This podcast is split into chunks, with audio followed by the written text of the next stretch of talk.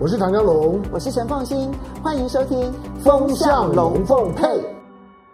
风向龙凤配，我是唐江龙，我是陈凤馨，我来带风向，我来跟风向，以免你晕头转向。现在全世界都在晕头转向，没有人知道方向在哪里。嗯、因为班农被抓了，而且是在郭文贵的游艇上被抓了。这事我们待会好好聊一下，因为大快人心。对对对，等一下等一下，这这不是第一个要谈的题目，我们后面一定会好好的来谈。但是我们第一个要来谈的话题啊，其实呢，龙凤呢在龙凤配里头很早就告诉大家，整个国际趋势呢走的方向，从去年我们。神预测说去美化、去中化两套系统，然后呢，香龙也很快的时候呢，就告诉大家说，不管美国如何的挑衅，中国大陆呢，其实战略容忍到达了一个极点，绝不动。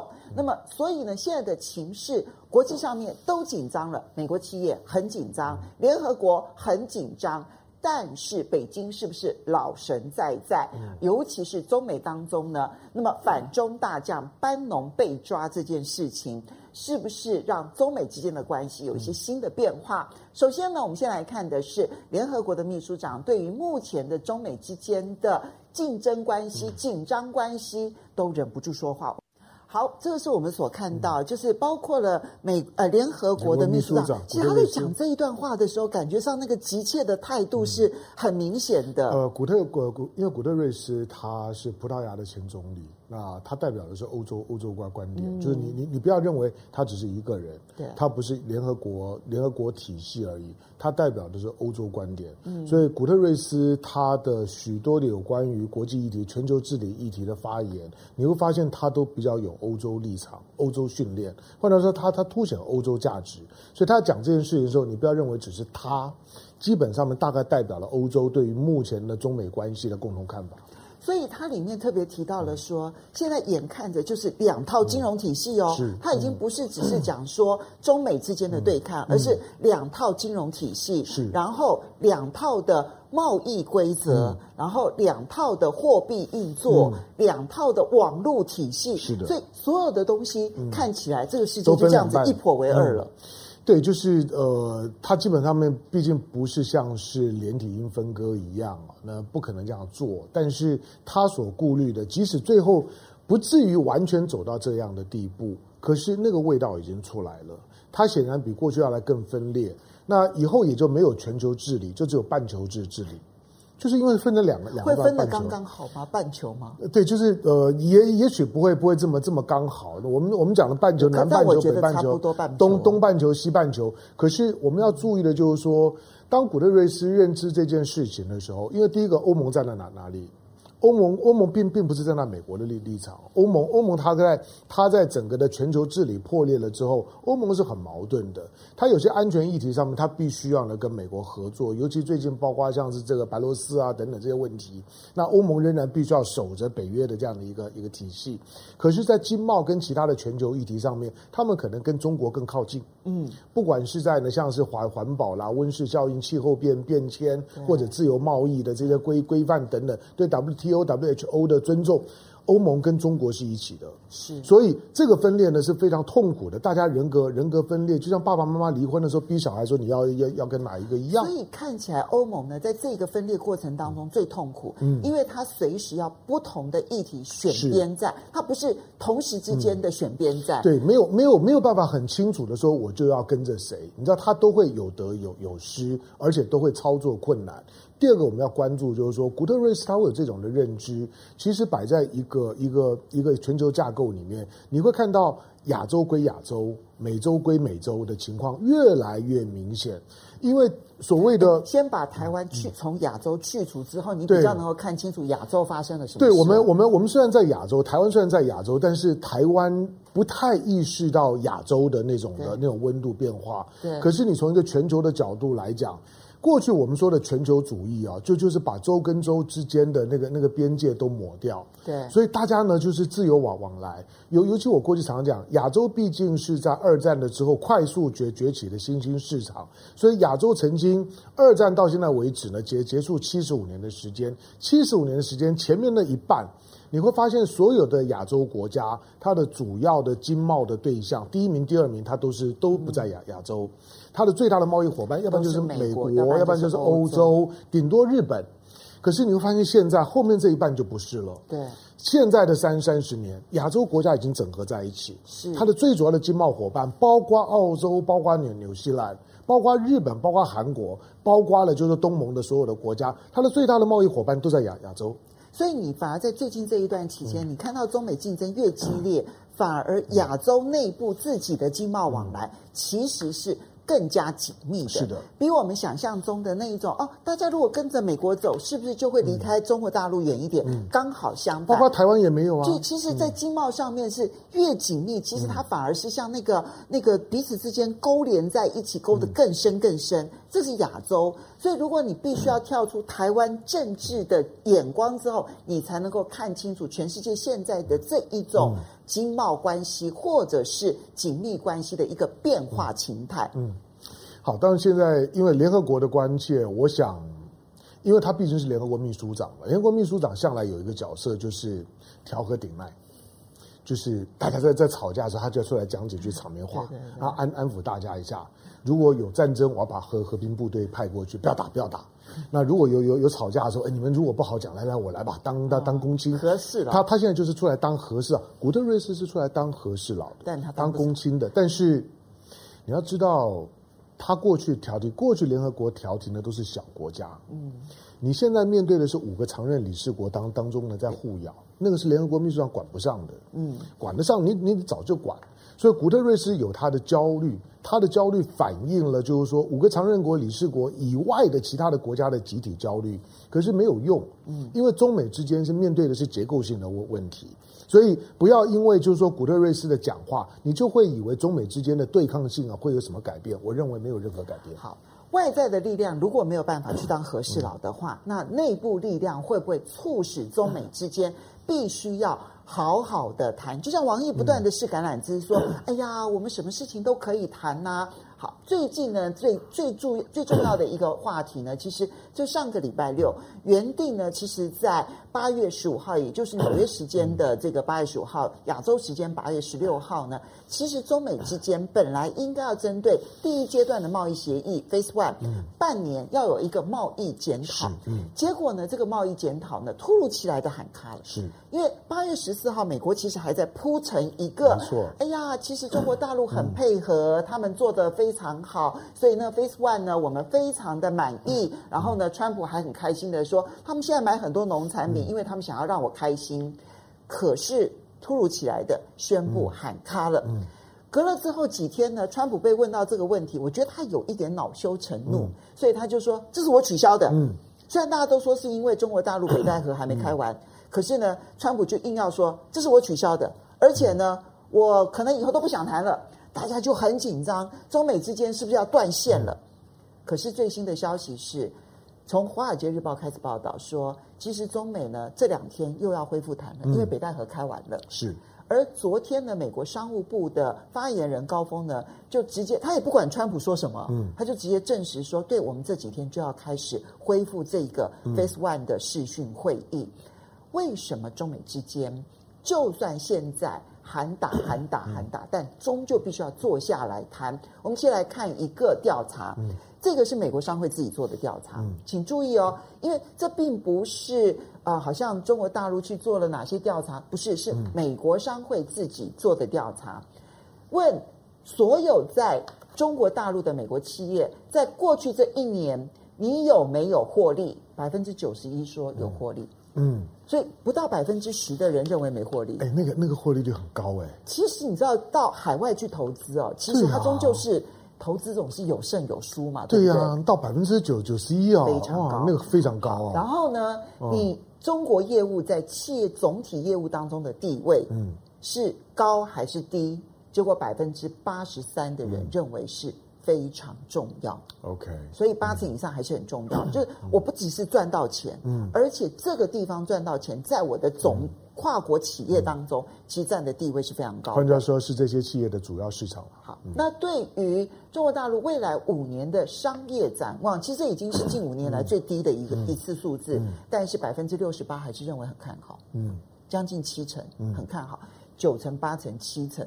好，他接着问说，那未来一年你在中国大陆，你还会不会投入更多的资源？嗯，就现在川普不是要大家能够就回到美国去投资吗？嗯，那就停止在中国大陆投资，但百分之八十五的说，他们还是会增加在中国大陆的投资。嗯，好，我们看到那个六六十八的那个数字啊，虽然就像凤欣讲的，这是五年来最低的。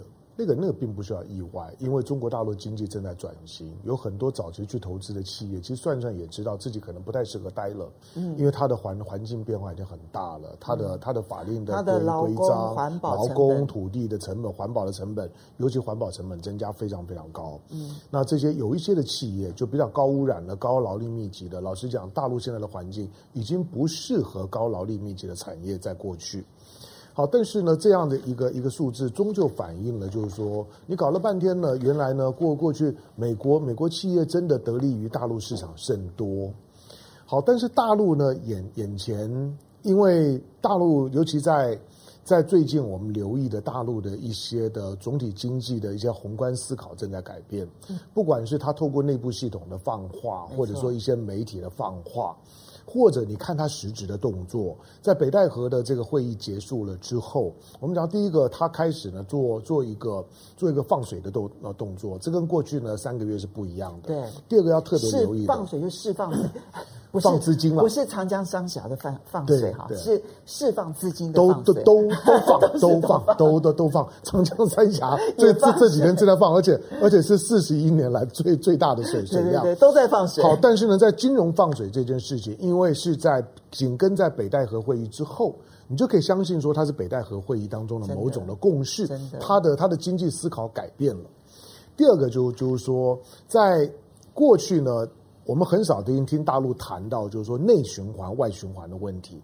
现在当他在谈内循环的时候，表示他对于外在环境的改变，他开始呢做因应做做准备。那个因应准备就是过去大陆作为一个全球最大的就世界工厂。世界工厂的特性是什么？中国大陆有四十年的时间呢，大家形容它是两头在外，嗯，就是呢，它的原物料技术在在外面，它的市场呢在在外面，终端的制造生产呢在里面，所以从外头呢进口呢原物料跟技术进来了之后，生产制造呢再再出去，但是内循环就是要把那个头跟脚都缩进来。他要把呢，他要把原物料呢跟技术抓在自己的手上，甚至于他把市场都摆在自己里里面。嗯、那要准备要缩手缩脚这件事情，是大陆经济未来一定会做的改变。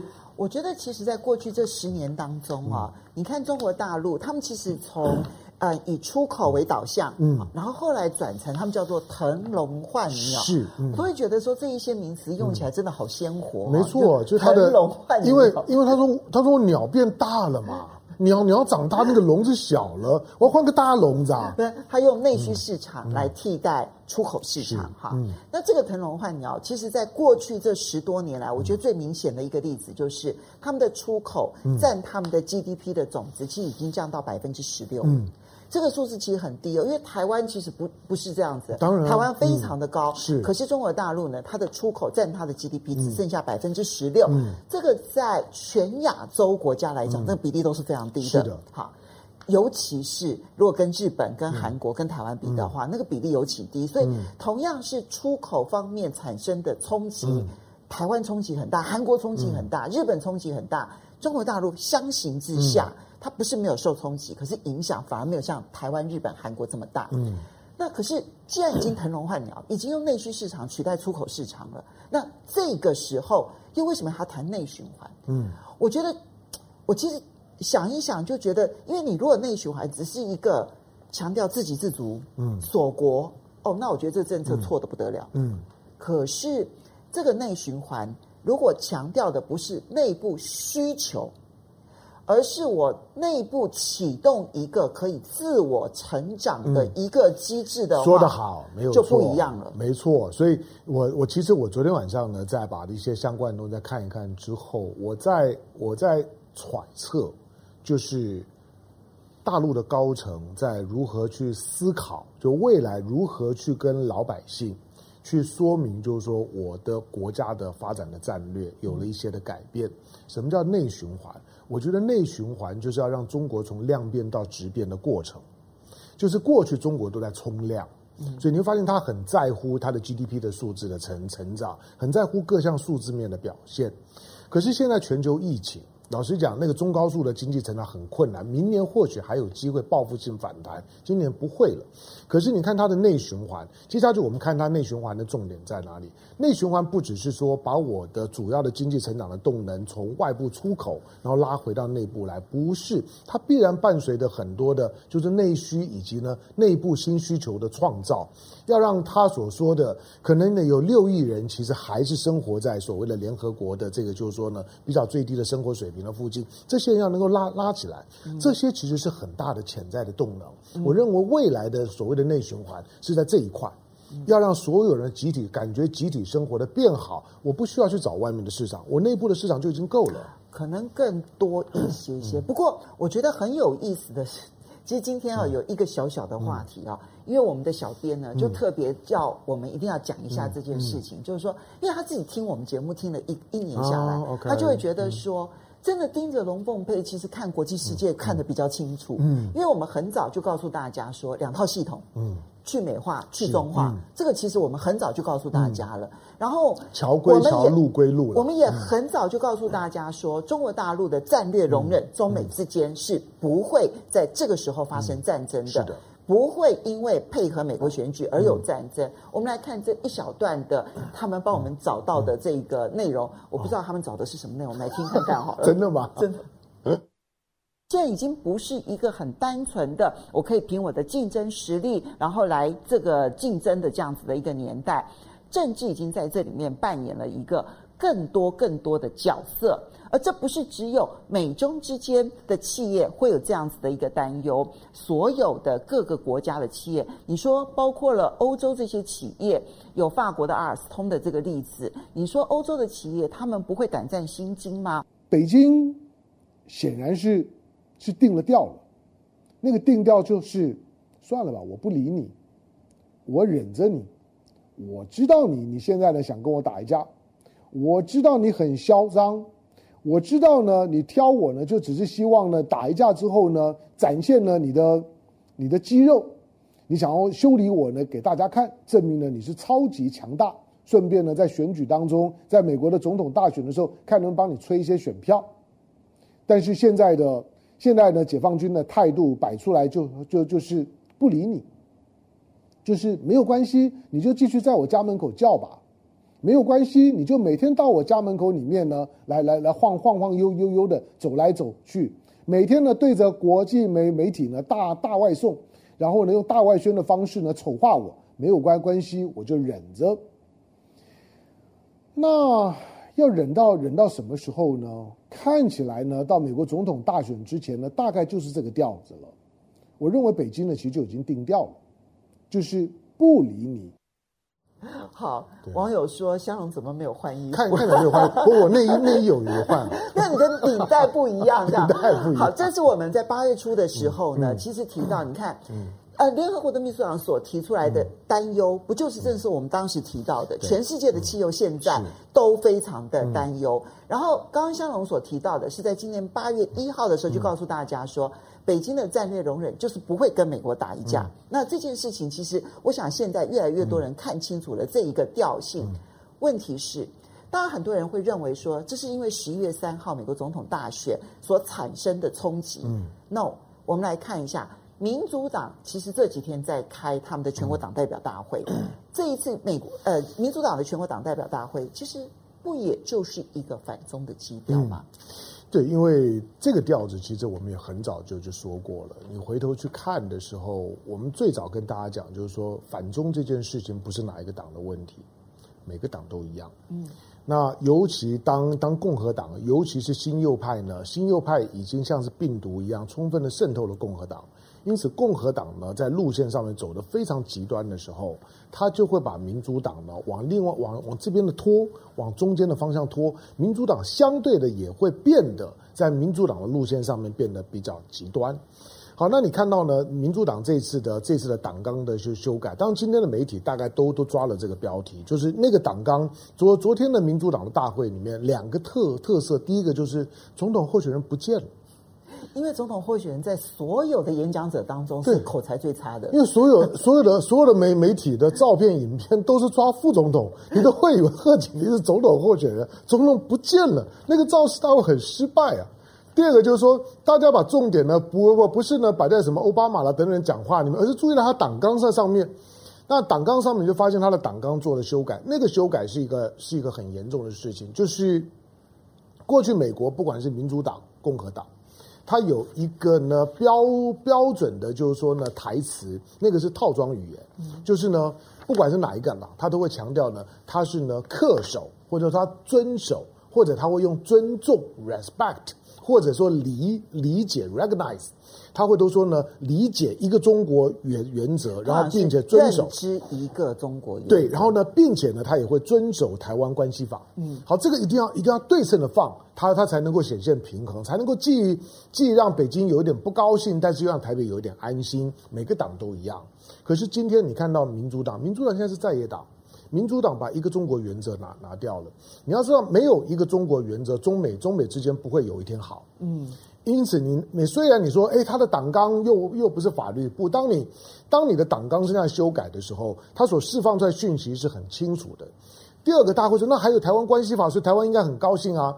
我我过去一直讲过，就我不知道有多少人认真的看过台湾关系法，或者读过台湾关系法过去的修法的背景。台湾关系法以台湾为名，可是他不是在乎台湾的利益，他在乎的是美国在台湾的利益。没错，没错，这是台湾关系法真正的精神。台湾关系法是要保障美国在台湾的利益。其实真正对台湾反而有帮助的是六项保证。所以你仔细去观察，民主党其实没有 repeat 六项保证。嗯、好，不过。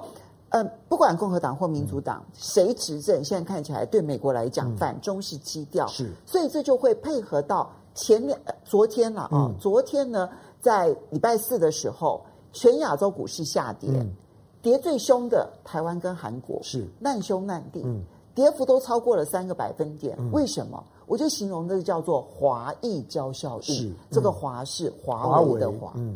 因为华为禁令，所以导致以半导体为主的台湾跟韩国这两个国家的股市全部都受到了非常重大的冲击。嗯，三个百分点。当然，今天台北股市已经反弹了，亚洲股市通通都反弹了，因为看到哦，你美国自己没事，怎么弄到我们亚洲跌得那么重？可是这个效应不能够小看它，因为它不是只是少做了多少华为的生意，而是中美如果。用这种方式来脱钩，它如果用一个强脱钩、硬脱钩的方式，嗯、很多企业都要受伤，包括周边，嗯、就大象打架，我们其实这些小老鼠都会受伤的。嗯、当然，因为大家已经已经在一个在一个就是全球主义、全球贸易的框架、自由贸易，因为这都已经变成是大家觉得觉得就像空气水一样。它就应该是这个样子，贸易就应该是关税越来越低，然后呢取消关关税壁垒，然后呢就尽量呢减少呢非非经济的障碍，然后呢让大家呢可以各凭本事，只要我的东西好，我就可以卖到全世界。那大家都在这种理念上面已经运作了几几十年，就算偶尔会有一些小动作，但大家知道就是说不会搬到台面上面，因为讲不出口。所以大家信仰所谓的自由贸易的精神，已经成为大家的共同信念。可是眼下就不是，眼下当特朗普政府上台了之后，川普政府针对华为的动作，他其实在告诉全世界，没有经过美国政府的许可，谁都不许强大。所有的强大都必须要是经过呢美国政府认可的。第二个，每一个企业呢都都必须要呢填写你的呢效忠同意书，就是呢你必须要。以前企业你要知道跨国企业，我们在讲的 MNC，跨国企业的特性就是它脚踏多条船，嗯，基本上它不需要去宣誓，除了负责人本身的国籍之外，企业没有国国籍。这就是所谓的商人无祖国啊。对，就企业本身最少企业没有祖国。可是，在华为事件之后，美国现在就是告诉你，每一个企业都要呢，都要都要呢公开表明它的国籍。他效忠的的对象，当你效忠对象不是美国，美国不信任你的时候，我就不让你活活下去，这很可怕。所以本来我们希望说，在中国大陆去美化的努力过程当中，嗯、台湾可以分一杯羹。嗯、现在这分一杯羹能不能分得到，其实要看美国的态度。哎，是，就是说以前我们在台湾内内部，你知道台湾内部的行政部门里面有有一段时间在陈水扁时代，他另外做了一个所谓的忠诚考核。那个时候中大家讨论就是说，你是就是就是在在在在各个单位里面摆 spy，然后要大家呢要噤若寒蝉，要对你效效忠。美国现在做的就是要求所有的企业的这种忠诚考核，嗯，你都必须要表达你到底效忠谁。嗯，如果你要在美国做做做生意，那你就必须要对美国表示效忠。你回头去看，当美国可以这样子做的时候，过去大陆有一些的有有一些的讲法，就是说，你不要又想搞台独，又来赚赚大陆钱。有什么错？那个逻逻逻辑是一模一样的。现在美国是说，你千万不要想说，你跟中国大陆做生意，又来能够跟我美国做生意，是门儿都没有。甚至于你要跟中国大陆做生意，你先要看一看躲不躲得了我的金融制裁。是，所以他现在逼的所有的企业，尤其这些大型企业，你都要选边。嗯，你即使美国企业也会很痛苦啊。我们最近看到的美国的美国的几个几个大企业，都都因为疫情而大赚钱。那那些的尖尖牙股，现在呢，全美的十大的富豪的资产已经呢，已经已经上兆了，他们的净资产上兆已经是呢，已经是欧洲的欧洲的奥地利加比利时两个国家加起来的 GDP 了。十个人抵得过两个国家的 GDP 的，你要知道，你去意大利，你你去比利时说，比利时不是个落后国家，比利时人很多很繁荣。你去奥地利，你能够想象维也纳这个国家，这个这个这个首都所代表的这个国家的 GDP，它跟跟比利时加起来两个国家也才不过跟十个美国富豪刚刚好而已。他们赚了这么多的钱，哪里受得让你这么做？苹果就两兆美元，对，所以就远远都超过了。嗯、是。那所以未来的这一个世界，其实你会看到一个，当然你看到啊，我必须要讲，就是说这里面优秀的人，就像刚刚里面啊，里面有一些中国企业家，他就是说是危机，可是也是一个机遇，嗯，好，我觉得对每一个人来讲，可能都是如此。所以美国的半导体业者现在也很恐慌，其实美国企业也很恐慌，联合国也很恐慌，各国企业都很恐慌。就看我们能不能掌握得了机遇。我们要我们要先看几位网友的回应，嗯、等一下好好的来谈一下班农被抓这件事情。嗯，好，曾格路说你没换衣服，好哎，然后这个是，嗯，这个是。图阿拉木，然后谢谢你的抖内。他说每次周四听你们讲下周一见的时候，结果周五就见。好，我们下次要讲清楚。对对对，好，谢谢周鹏的抖内，他提醒我们已经一年了耶。他说谢谢龙凤配的一年的相伴，明天他要回国参加博士学位的答辩，然后嗯，甚是不舍啊，在澳洲呢交流这一年。然后认识到意识形态的偏执造成世界的严重对立。中国大陆所面临的最大的问题是世界对于中国文化的不认同。世界各地媒体几乎都没有从中国人民的角度去思考他们现在到底需要什么。嗯，好。那么这个 Helen W 说，班农会影响到川建国女婿吗？嗯、毕竟是一起建强的同仁呐。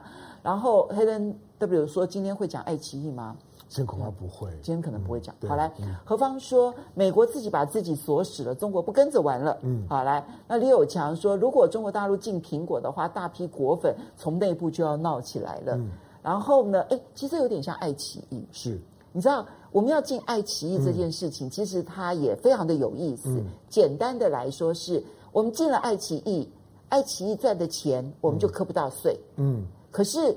一般网民网网友看不看得到的爱奇艺呢？看得到，看得到。NCC 说我们挡不了爱奇艺进入台湾的网内。嗯，那你挡什么呢？嗯，就我们可以看外爱奇艺，只是爱奇艺赚到的钱，嗯，我们磕不到税。嗯，那不是两头皆输吗？他不止，他第一个，他当只是。只是那种的很表面的尊严，就是我把你挡住，嗯、我不让你落地。对，我说不让你落地，就是说我不让你这边注册成某一家公司，好像可以在这地方呢正常的就在地呢，在就是说落落落地生根的意思。但是爱爱奇艺的用户就闹起来啦。嗯、对呀、啊，爱奇艺的闹用户一闹起来了之后呢，那我知道网上看、啊，然后政府就跟他讲说说不会不会不会不会不会，其实他们还是可以进来。当然了、啊，要要不然蔡英文跟苏贞昌怎么办呢？他们晚晚上也要看呢、啊，因为他们也要看《延禧攻略》。对，然后还有呢就是。是在现在，现在最痛苦的是台湾很多的很多的，就是说呢，这些呢，这些片商，嗯，台湾的片商现在非常痛痛苦。影片的片哦，对，就是台湾的片商，你要知道，爱奇艺买了最多的台湾影片。想见你，你有看过这部连续剧吗？我我我知道啊，呃，很就很很很多的、啊、很多的电影，呃，过去几年很红火的台湾的片子，爱奇艺都买。那结果呢？这些呢？他们说，哎，我他们买最买最多，比台湾的本土的这这个这，这些的，就影片公这些什么网络呢？网络公司买的都还要多，十八部影片啊，一年十八部影片，他买了九部。买了这么多，结果他不来了之后呢，那就都不买了，因为他大概就就不买台湾影片了。那损失的呢，吃亏的反而是我们的这些呢，跟电影有关的相关产业。好，所以我觉得爱奇艺这件事情呢，嗯、就是一个自我伤害的阿 Q 式的意识形态。意识形态。好了、嗯、Summer Air 说，中国的战略是让美国的绅士君子形象逐渐扫损耗，嗯、让全世界看看。这么一个总是把自由正义挂在嘴边的岳不群，最后会用什么样肮脏的手段来对付一个手无缚鸡之力的五 G 的小公司主管？好，他们是呢说，美国很快就要大通胀、大通货膨胀了，贸易战美国会更惨。好，谢谢阿 Gina 的 Donate Donate 啊，说一九四四年美国两党就去延安和共产党建立了关系，真的啊，反中是门生意。不懂中美深层政府关系的下场，就是班农跟郭文贵。好，来林江倩说，中国就是要去除可能被他国掐住喉咙的弱点，这才是内循环的真正目的。嗯、这点我是同意的。没错，没错。好，不过班农被抓了。